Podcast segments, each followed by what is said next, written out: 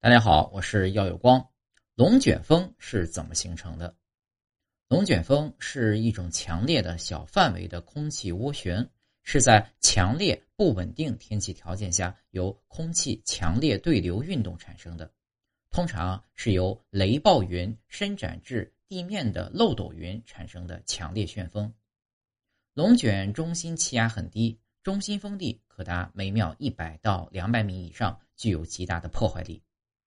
龙卷风是空气里的漩涡，在发展强烈的积雨云中呢，空气扰动很厉害，地面里面温度、湿度、风向和风速的差别很大。例如，下沉气流风速往往达到八级以上，而上升风速一般只有三到四级，这就使得积雨云内部空气扰动剧烈，产生旋转作用。当旋转作用增大到一定程度时，就形成了龙卷风。还有呢，上下温度相差悬殊，冷空气急速下降，热空气猛烈上升，上下层空气交替扰动，形成许多小漩涡。这些小漩涡逐渐扩大，上下激荡越发厉害，终于形成了大漩涡，也会形成龙卷风。